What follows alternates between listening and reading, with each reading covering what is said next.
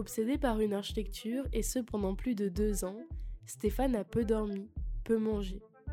Comment faire alors pour oublier, pour continuer à vivre? Dans son travail, il est question d'obsession d'espace, particulièrement des espaces qui naissent et qui se concrétisent dans notre esprit. Voilà donc l'objet de toutes ces insomnies. Son cerveau ne peut s'empêcher de produire compulsivement des architectures idéales. Ce sont des espaces fantasmés, possibles, presque utopiques. Et le constat est simple, les outils de l'architecte ne sont pas assez puissants pour expérimenter et s'approprier ces fantasmes.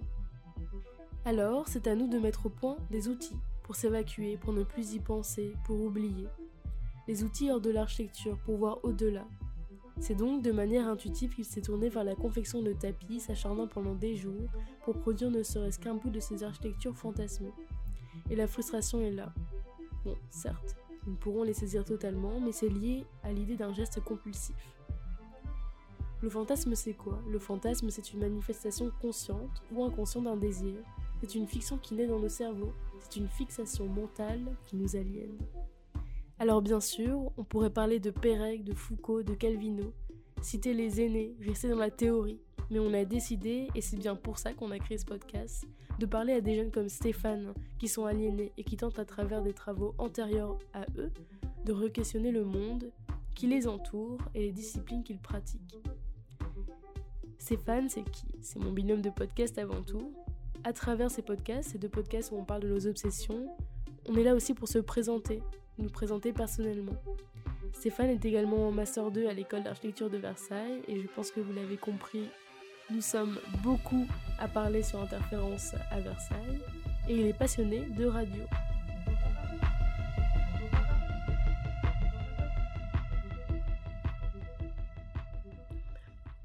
Donc, première question. Comment définirais-tu ton genre et ton rapport à la sexualité, mais aussi comment perçois-tu ton corps dans l'espace? Salut Léa. Bah, merci pour l'introduction. Waouh, ça fait impressionnant de l'entendre dire. C'est la première fois qu'on a cet échange. Ça vaut, merci. Donc, euh, mon, comment je définirais mon genre et mon rapport à la sexualité? Euh, Mon genre, c'est un peu difficile comme question parce que euh, j'ai un corps de garçon, je pense. Ouais, je, je peux le dire clairement, j'ai un corps de garçon, mais après, si on devait plutôt définir par rapport à comment je me définis moi, je, dirais plus un hybride, c'est-à-dire que je, je me pose pas trop la question de est-ce que je suis plus garçon, est-ce que je, suis plus une fille. C'est, je suis même pas sûr que ce soit une question en fait qu'on puisse encore se poser, c'est-à-dire que ça serait peut-être plus sur un échéancier, serait plus de répondre pour moi, ce serait peut-être plus facile de répondre pour moi sur un échéancier, c'est-à-dire qui, varie au cours de la journée. Il y a peut-être des moments où je, je me considère plus comme une fille ou plus comme un garçon. Je sais pas, c'est voilà euh, mon rapport à la sexualité. Euh, ah, c'est compliqué comme ça aussi. Euh, parce qu'il y, a plusieurs choses, en fait, on pourrait dire plusieurs choses. Je pourrais parler de ma sexualité et mon rapport de la sexualité. Ok, bah, je, je, suis homosexuel, je, suis, je le sais depuis que je suis en cinquième, donc ça fait un, grand moment maintenant. Euh, je suis tombé amoureux d'un garçon euh, qui était hétéro et je l'ai aimé secrètement pendant, pendant 8 ans, je pense. Pendant 8 ans, j'ai aimé un garçon secrètement sans lui parler, sans, enfin voilà juste parce qu'il était là et je le trouvais très très beau. Et puis voilà. Et avant, je me suis rendu compte que quand je disais que j'aimais les filles, c'était euh, surtout euh, pour rentrer un peu dans la masse et pour montrer à mes copains que moi aussi je pouvais aimer une fille. Voilà. Mmh. Donc euh, je pense que mon rapport à la sexualité, il est vachement à l'image de ça. C'est-à-dire que d'un côté, il est, il est épanoui parce que j'aime, je, je, j'ai une sexualité liée au corps que j'aime. Mais d'un côté, il est un peu frustré parce que je euh, moi, je suis pas né dans une ville et du coup, euh, on a toujours un rapport à la norme. Et moi, euh, même si c'est un, un, combat qui qui se pose plus en ville, c'est un combat qui se pose encore dans dans les, les espaces ruraux et peut-être même en périphérie. Et donc voilà, je suis entre les deux, entre frustré et épanoui. C'est hyper intéressant. En plus, enfin, du coup, je te pose la question du genre de la sexualité parce que, enfin, pour moi, dans ton travail, c'est hyper important. Déjà, le fait que tu sois tourné vers l'art textile, qui est quand même mmh. une discipline qui est réservée aux femmes, et du coup, ça amène cette question de. Enfin, comment toi tu vois ces idées de masculinité et de féminité à travers ton travail?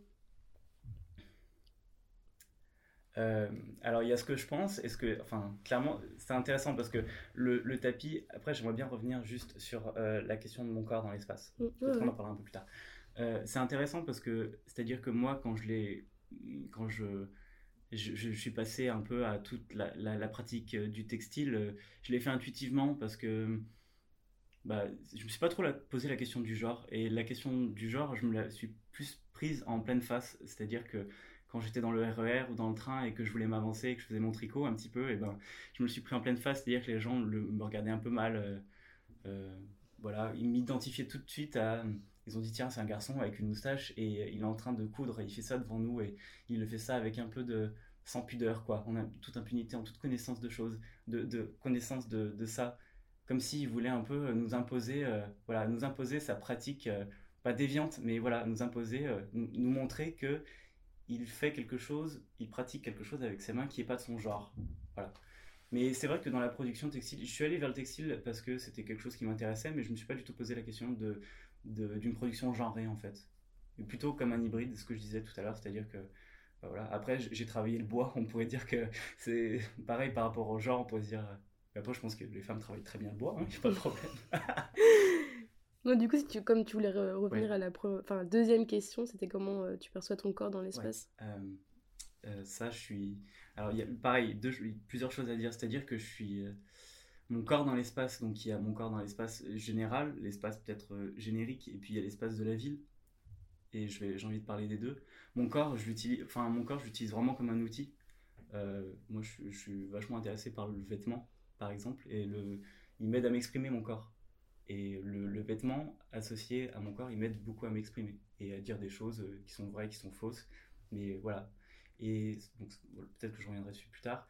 Et la deuxième chose, c'est euh, par rapport à le corps dans l'espace et surtout l'espace de la ville. Moi, je suis vachement intéressé par le travail de Didier Fontino, qui est architecte et qui se pose ces questions et qui dit, ben, dans nos villes, on n'a plus d'espace. Euh, tous, les, espaces, même à partir du moment où c'est dessiné par un architecte pensé, c'est un espace qui est sous le contrôle, sous le contrôle de l'État, sous quelque chose, voilà, comme ça. Et Didier Fossino, pendant très longtemps, il a travaillé sur des espaces de non-droit, des lieux où le droit s'appliquait pas, avec euh, des espaces, des, des, sortes de coquilles, des petits stades confinés où les gens pouvaient se battre, voilà, et la police n'aurait pas le droit d'intervenir.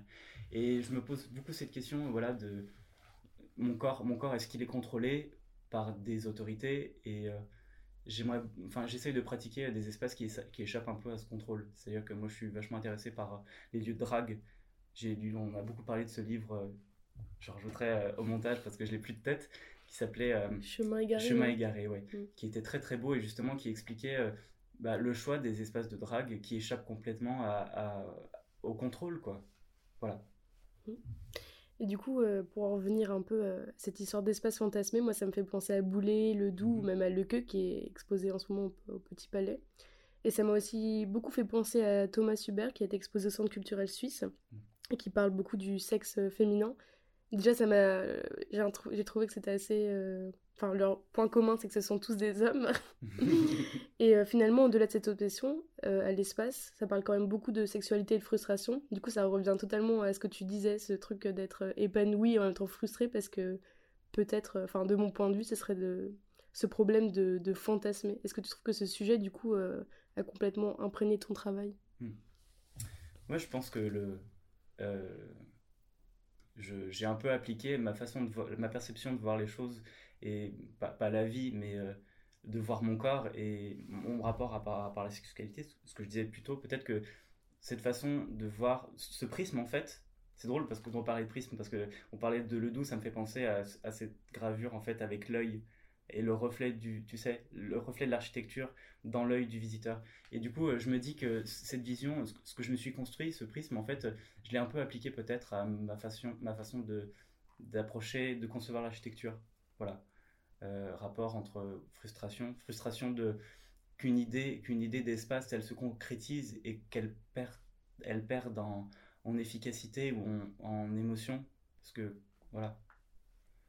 Euh, du coup, oui, je suis tout à fait d'accord avec ça. C'est-à-dire que le fantasme, c'est pas une question. Enfin, c'est drôle parce que j'ai l'impression que quand les architectes ils parlent de fantasme architectural, on a moins ce truc un peu de pas, pas sensuel, mais de rapport au corps ils en parlent plus comme quelque chose, ben, une image, quoi. C'est-à-dire, voilà, ben, un voilà, par exemple, je suis allé voir une conférence de Falochi, Et c'est un architecte qui est très connu, qui travaille beaucoup avec français, qui travaille beaucoup avec le paysage.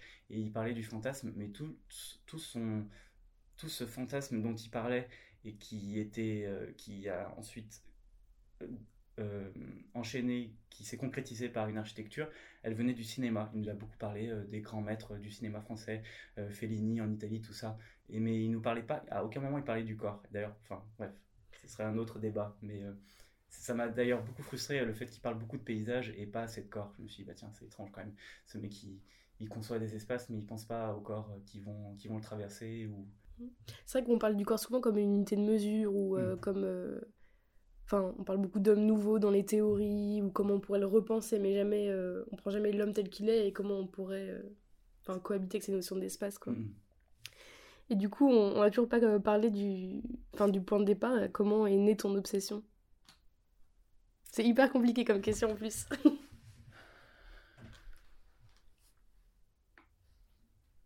mon, obsession, c'est, je pense que je suis pas arrivé au bout de cette obsession avec ce travail, même si j'ai réussi à faire un pas, je pense. Mais euh, l'obsession, elle est vraiment née de, de la frustration. De, enfin, vraiment, c'est vraiment le fruit de la frustration de voir que j'arrivais pas avec la coupe, le plan, ou même avec des mots. Des fois, j'avais pas, j'arrivais pas à retranscrire la valeur et la qualité d'un espace ou d'un objet, de, enfin, une pièce, quoi, euh, aussi belle que ce que je pouvais l'imaginer. Alors que je voyais très bien ses qualités, mais c'était voilà comme un bégaiement en fait, quelque chose qui n'arrive pas à sortir. Et du coup, l'obsession, elle a été là, c'est-à-dire, à un moment, je vais me reprendre plusieurs fois, et à un moment, je vais quand même arriver à, concrétiser ce truc et à, faire voir, à, montrer, à communiquer autour de cette architecture pour que les autres aient l'émotion euh, qui me transcende, quoi. Et voilà, je vais essayer de communiquer cette, cette, euh, cette, cette émotion qui me transcende. Vous écoutez Interférence, vous écoutez Obsédé, et vous écoutez une petite anomalie par rapport aux épisodes précédents, parce qu'aujourd'hui c'est moi qui vous présente le morceau, et que le morceau que vous écoutez, c'est mon choix musical.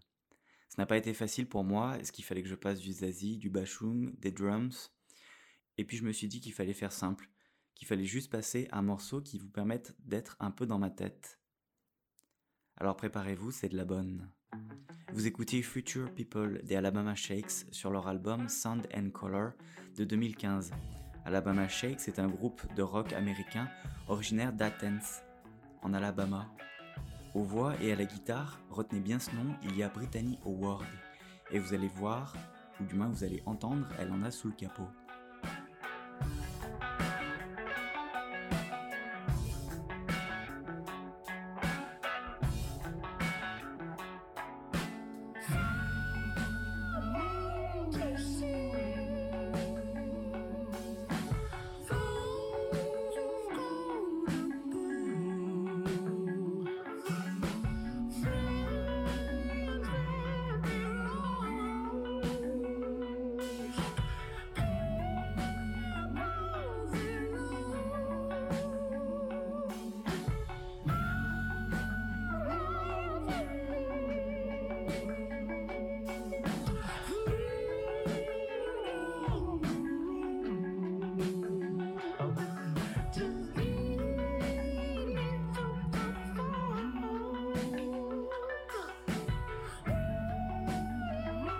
Thank you.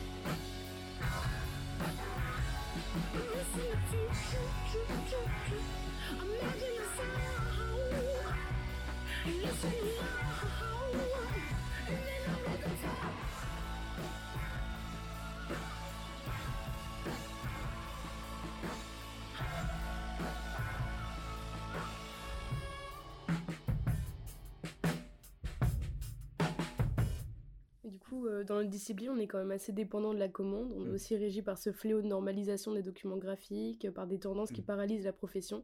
Je pense notamment à tous ces collages copiés, mm, recopiés qui sont produits et reproduits. Et justement, qui produisent des fantasmes et, qui, et ces fantasmes se portent garant de grands préceptes théoriques et politiques, alors que c'est pas vraiment le cas. Ils sont récupérés en fait. Ouais, complètement. Et euh, est-ce que toute cette histoire de retranscrire un espace fantasmé avec des outils non standards de représentation, ce serait pas aussi une manière d'échapper à cette réalité ou une manière aussi de résister face aux normes ou face à l'institution ou face à la pression qu'on peut ressentir en architecture? C'est vrai que malgré moi, enfin malgré moi, c'est un peu triste parce que du coup, je suis aussi victime euh, de ces normes parce que j'essaye, de prendre le contre-pied. C'est-à-dire que quand je commence un, quand je commence un projet, j'ai des idées, mais j'essaye aussi de prendre le contre-pied en me disant, bah, quelle est la situation actuelle, comment est-ce qu'on produit l'architecture, qu'est-ce qui, qu'est-ce qui est euh, qui est beaucoup produit mais qui a aucun intérêt? Et c'est un peu triste parce que du coup je suis moi-même victime je, critique les personnes qui ont qui font tous ces collages euh, qui font ces trucs ces perces frontales qui sont complètement euh, pastel tout ça. Je les critique vachement mais en même temps le fait que je prenne le contre-pied c'est que moi aussi je subis un peu cette influence. Donc c'est un peu ridicule. Mais en tout cas oui j'essaye de voilà instinctivement aller vers des, choix de, production plastique euh, qui m'intéresse, mais j'essaye aussi de garder en tête euh, qu'il faut faire du sens, quoi, et pas récupérer euh, des, des, des schémas de représentation qui sont communs, voilà, parce que sinon on fait que renchérir sur quelque chose qu'on n'est pas sûr de contrôler. Moi j'aime bien être sûr que je contrôle ce que je produis en termes d'image et en termes en termes spatial aussi. Et je me disais aussi, donc le caractère irrationnel est reconnu par le sujet dans l'obsession. Et euh, est-ce que l'action répétitive a permis d'évacuer ou d'apaiser cette obsession chez toi? Sachant que l'acteur répétitif, enfin, en tout cas euh, dans le milieu, dans la discipline, on, le sait un peu, mais euh, la plupart des gens ne le savent pas. Donc le l'acteur répétitif est quand même très présent en architecture, que ce soit dans la confection de documents graphiques ou de maquettes. Bien sûr. l'acteur répétitif, pour moi, enfin, il a toujours été, enfin, il a toujours été super important dans mon travail je sais pas si je vais parler de cette performance. Il y a une performance il y a 4 ans maintenant, 4 ou 5, 4 ans, où euh, je me suis enfermé euh, toute une nuit euh, dans l'espace de la rotonde à l'école. Et j'ai tourné, donc la rotonde c'est un cylindre, hein, il faut voir un cylindre. Ce cylindre, je l'avais recouvert, les murs de ce cylindre, je l'avais recouvert de carton. Et pendant toute une nuit, j'ai tourné à, marche, quoi, des fois plus rapidement. Et je, marquais mon tracé par le contact d'un fusain avec le carton. Et c'est un objet que j'ai fait, donc c'est un mouvement, une performance. Cette marche euh, circulaire, elle a duré euh, de 22h jusqu'à 5h34 le matin, donc ça a été très long et ça, vachement, c'est vachement important pour moi l'épuisement même physique du corps. Donc il y a l'épuisement des idées, mais il y a aussi l'épuisement des techniques, mais aussi euh, l'épuisement physique du corps. Je trouve que c'est peut-être masochiste de dire ça, je sais pas, masochiste c'est pas le nom, mais il y a des gens qui pourraient dire que c'est bête et que c'est dangereux pour le corps, mais moi je, je me rends bien compte que ben c'est un peu par la douleur, c'est mon côté catholique ça je pense, c'est par, la, par, la, par le, la douleur en fait que j'arrive à produire des choses intéressantes et qui m'intéressent, et comme s'il y avait un contre un contre-coup à la production plastique. C'est une vision très romantique et très catholique de, de, la production artistique, mais c'est un peu ma vision, quoi. Qu'il faut, qu'il faut un peu en chier, quoi et se donner pour euh, produire quelque chose d'intéressant et, d'arriver à quelque chose qui nous, qui nous satisfasse. Mm. Bah, en fait, c'est exactement ça en archi. Enfin, la plupart des gens euh, mm. pensent exactement ça et c'est pour ça qu'on fait énormément de charrettes et qu'on se pousse à bout. Ouais, mais je pense qu'il y a un juste milieu. C'est-à-dire qu'il y a un moment où ça, dépend le projet, mais il, y a des moments, il y a des moments où on peut produire et puis on se dit Ah, stop, là. Mais il y a des gens qui. qui forcent ça. Bien sûr, on a plein de profs. Hein. Moi, je vais donner des noms, je m'en fous. Allez, ça balance toute façon, ça sera pas peut-être pas diffusé ou alors. Euh, non, là, tu... Ah, euh, par exemple, le Rabilien ou alors. Euh, merde, comment il s'appelle? Je pense pas à un autre prof, mais qui cultive vraiment la charrette comme, Bon, stratégie, comme Ouais. stratégie de projet. quoi. C'est-à-dire que le, le projet n'est pas intéressant, il n'est pas légitime s'il n'y a, pas la- s'il y a pas la charrette. Moi, je trouve ça dangereux quand même. Je, Non, non, je trouve qu'il faut savoir gérer sa Mhm. charrette. Du coup, moi j'ai une autre question hyper importante. Enfin, parce que je connais un peu ton travail, c'est euh, si tu pouvais nous parler un peu des pratiques que tu mets en œuvre pour enri- enrichir les fantasmes que tu as d'architecture, ou au contraire comment tu fais pour les évacuer? Parce que je pense en fait notamment à tes dérives urbaines qui te conduisent après le travail Mhm. à marcher parfois pendant 21 km, et moi ça m'a choqué ça. Bah, c'est un peu dans la continuité de l'épuisement physique du corps. Enfin, je trouve que la réflexion, elle est, elle est aussi un peu liée à- au mouvement du corps. Euh, ça me fait penser juste à un truc. Il y a un architecte lyonnais que j'aime beaucoup qui s'appelle euh, Georges Adilon. Et euh, il a construit, dans les années 60, il a construit un, gymnase. Quand il a fini de construire ce gymnase, donc ça a été livré, il a demandé avec euh, des collègues à lui de répartir des grandes feuilles, des feuilles de papier énormes sur toute la surface du terrain du gymnase et il a peint au rouleau, un grand rouleau, il a peint au rouleau euh, toute la surface de, ce papier blanc jusqu'à épuisement physique du corps. Et du coup, je, je rattache ça un peu à, à ce que tu viens de me dire, c'est-à-dire que... Attends, on va faire une pause, est-ce que tu peux me répéter ta question? Parce que je me suis perdu en fait. non mais t'inquiète, c'est en gros, euh, est-ce que tu as d'autres euh, pratiques que tu mets en œuvre pour euh, enrichir tes fantasmes ou les évacuer? Et moi, je- du coup, je, te, je faisais référence un peu à tes dérives urbaines, mais tu as d'autres choses que tu fais justement pour, euh, pour en parler que la tapisserie L'écriture aussi. L'écriture, elle est super importante. Pour moi. c'est quelque chose que je, que je cultive un petit peu et qui est super important. Et je pense que le fait de, le fait de passer au podcast d'ailleurs, parce que la concrétisation de tout ce, projet, ce, tout, tout ce travail qui n'est pas terminé, mais ça a été le, le podcast, j'en parlerai peut-être un peu après. Donc l'écriture, je disais, euh, et l'écriture euh, des meubles, mais ouais, du coup, je vais passer directement au fantasme, au, au- au podcast. Je veux dire, le podcast, pour moi, c'est le. Je me suis rendu compte que c'est le, le médium, euh, le média qui permet à l'auditeur de, de mieux s'approprier un- une idée d'espace. C'est-à-dire qu'en disant juste des mots, ou alors on- juste avec des sons, on se projette une image. Et le fait qu'il y ait cette appropriation, je pense que la, la transmission de l'émotion, elle se, fait, elle se fait plus facilement par là. C'est-à-dire que, quand, par exemple, quand on est face à face à un objet, bon, bah, l'objet, on le reçoit tel quel, quoi. Il- C'est presque une livraison. Après, on a le droit de l'interpréter comme on veut, mais il est quand même livré, il est matériel.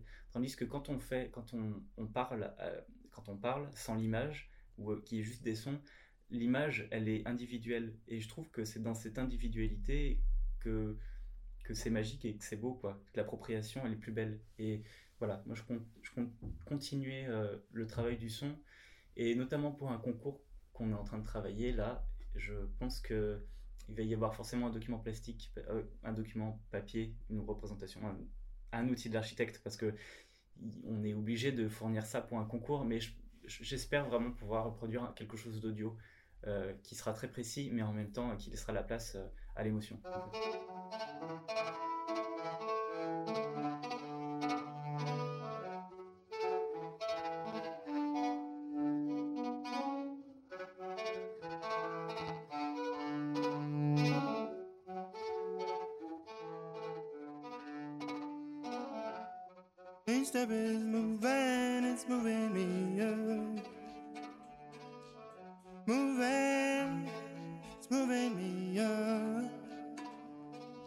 Every step is moving me up.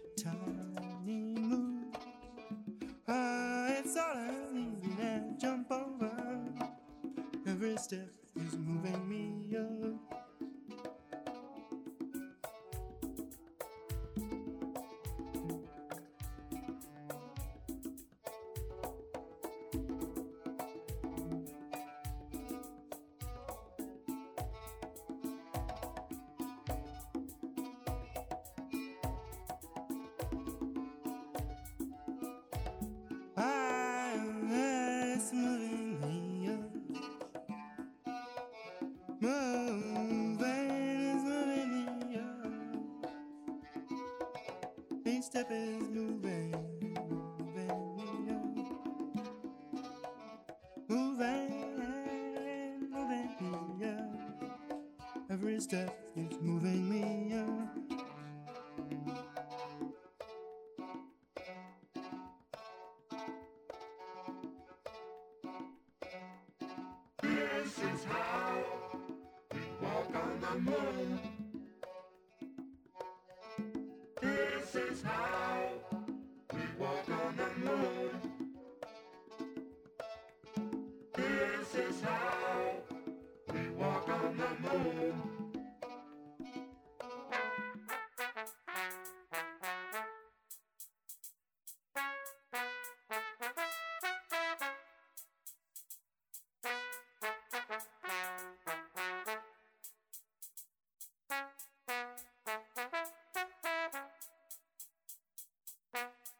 Step is moving, me.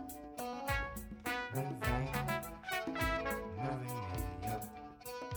Every step moving me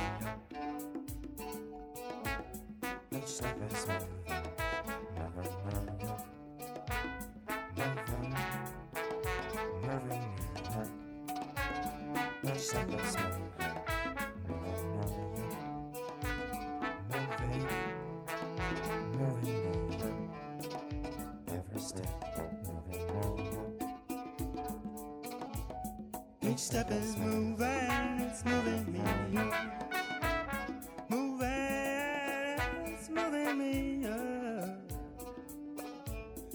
step moving me up. I'm so far away. It's moving me up. So it's moving me up. Every step is moving me up. One tiny,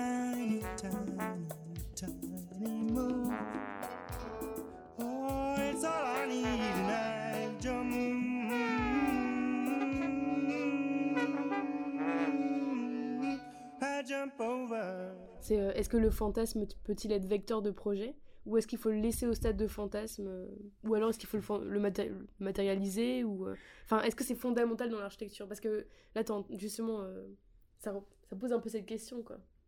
Alors moi je pense que le fantasme, enfin, de toute façon le fantasme, c'est très romantique de dire ça, mais il est, il est inatteignable. C'est-à-dire que même si l'espace que j'ai travaillé pendant euh, un an, euh, que j'ai essayé de retrans- retranscrire, euh, il, je, a encore, je peux encore puiser dedans, quoi. Je, peux encore puiser dedans et il y a encore beaucoup de fantasmes dedans. Et je pense que même s'il devait se concrétiser en architecture, parce que c'est quand même un, fantasme d'espace, je pense que l'architecture, elle serait pas au niveau de ce fantasme. Je sais pas si je suis clair.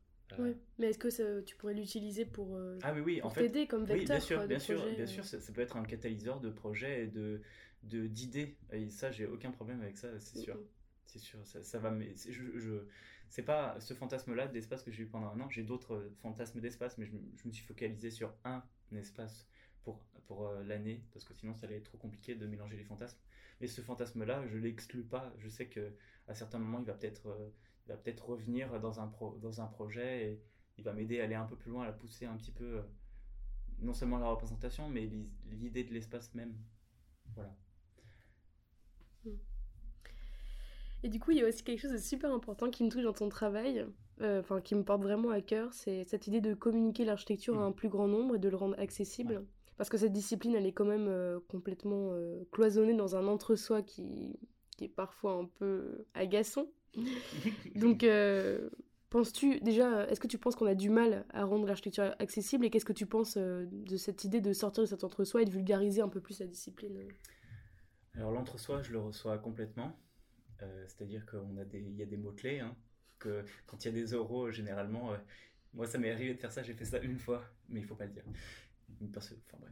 Mm. J'ai fait, euh, j'ai fait une liste de mots et je les cochais à chaque fois que je les entendais pour les euros.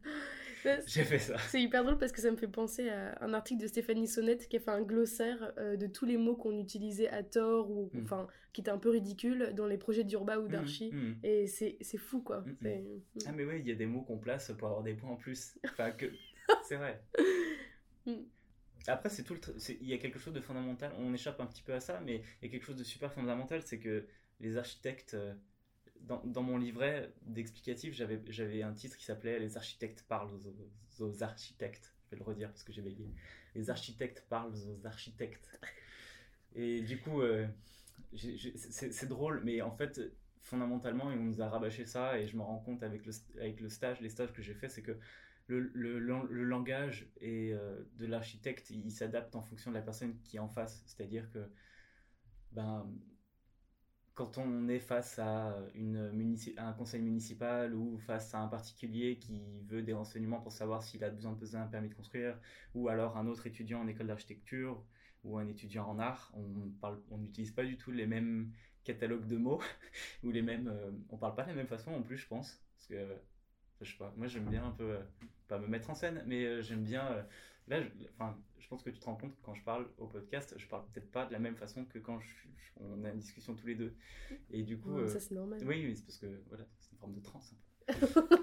Et du coup, euh, c'est sûr que, par exemple, le, le fait d'être passé par ces différents médias et médiums, ça me, il me semble que, je, que l'architecture, elle parle à peut-être plus de personnes.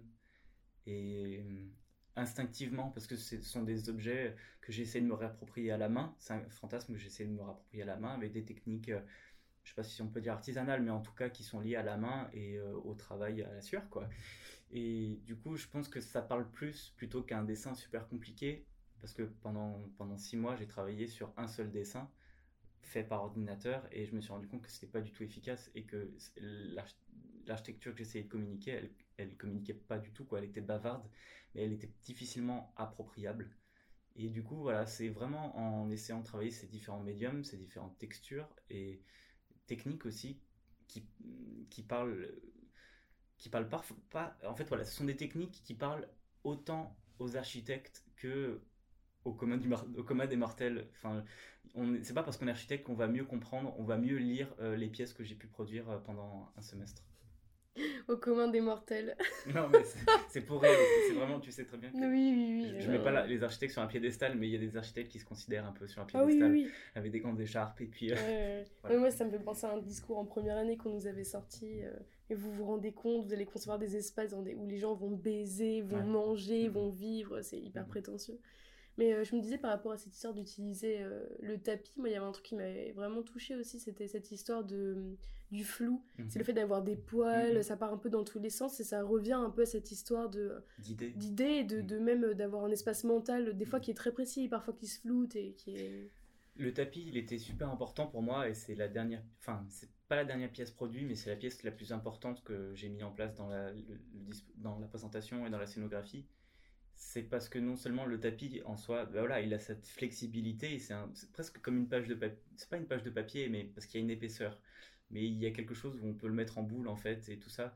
Puis surtout par ses dimensions, il a quelque chose où on peut s'allonger dedans quoi. Donc euh, c'est vraiment, c'est peut-être une allégorie, une métaphore de, l'idée, l'espace de réflexion. Donc je m'allonge dans mon fantasme et euh, là je suis. euh, D'ailleurs la performance elle était très gênante pour moi. Je tremblais un petit peu parce que j'étais censé re- montrer un espace ou d- individuel qui m'est propre. Et c'était un peu de- du voyeurisme quoi. Mhm. parce que c'est comme si moi c'est ma plus enfin c'est ma plus grande peur. Je raconte un peu ma vie. Mais euh, ma plus grande peur c'est que on arrive à lire clairement dans mon esprit et à comprendre euh, l'articulation de mes pensées et à ce dont à quoi je pense. Et du coup le fait de faire cette performance ça a vraiment été difficile pour moi parce que j'avais je me sentais à poil quoi. Je pense que ça aurait été plus facile de me mettre nu devant les gens plutôt que faire cette performance là parce que je- voilà j'avais vraiment l'impression d'être dans mon espace mental Oui, mais c'est- exactement ce que je me suis dit en voyant ton travail. tu parles euh, de fantasmes, et moi j'ai jamais osé dire mes fantasmes, que ce soit d'architecture ou que ce soit. Parce que justement, je trouve que c'est hyper euh, personnel, il y, a une- il y a une question de sensuel, de frustration qui est très euh, propre à soi, quoi. Et euh, qu'est-ce qui t'a poussé à, à partager ce fantasme? Est-ce parce que est-ce que c'est parce que t'es trop aliéné, tu t'es dit il va falloir que j'en parle ou...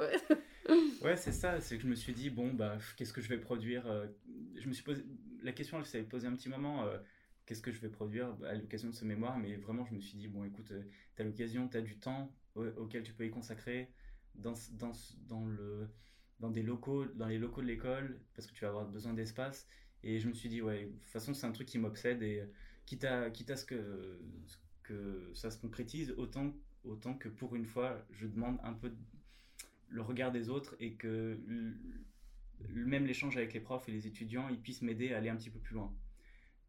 Peut-être sans parler du fantasme, parce que en fait, c'est ça qui est intéressant, c'est que je- j'essaye de parler.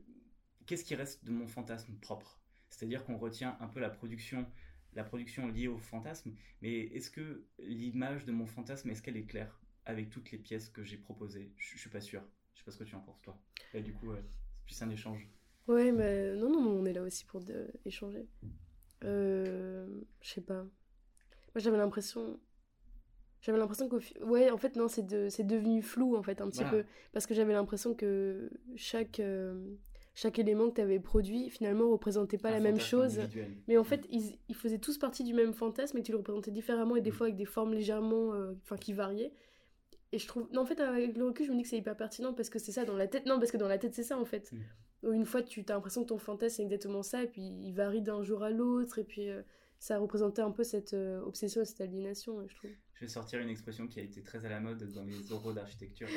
C'était euh, le cabinet de curiosité. Oh mon dieu Je suis touchée parce que je travaille trop sur ça aussi. Oh, pardon. Oups Ouais. Mais euh, et du coup j'ai une dernière question. Du coup on parlait de Michel Foucault, on va pas, on va Mhm. pas l'éviter parce que bon voilà c'est quand même assez intéressant. Et euh, moi je le voyais euh, dans cette histoire d'hétérotopie, au-delà de ça. Enfin même si ça a conduit à ça en fait à la fin, euh, le fait que t'aies euh, ton tapis qui fasse la taille de ta position fétale, enfin quand t'es en sûr. position fétale.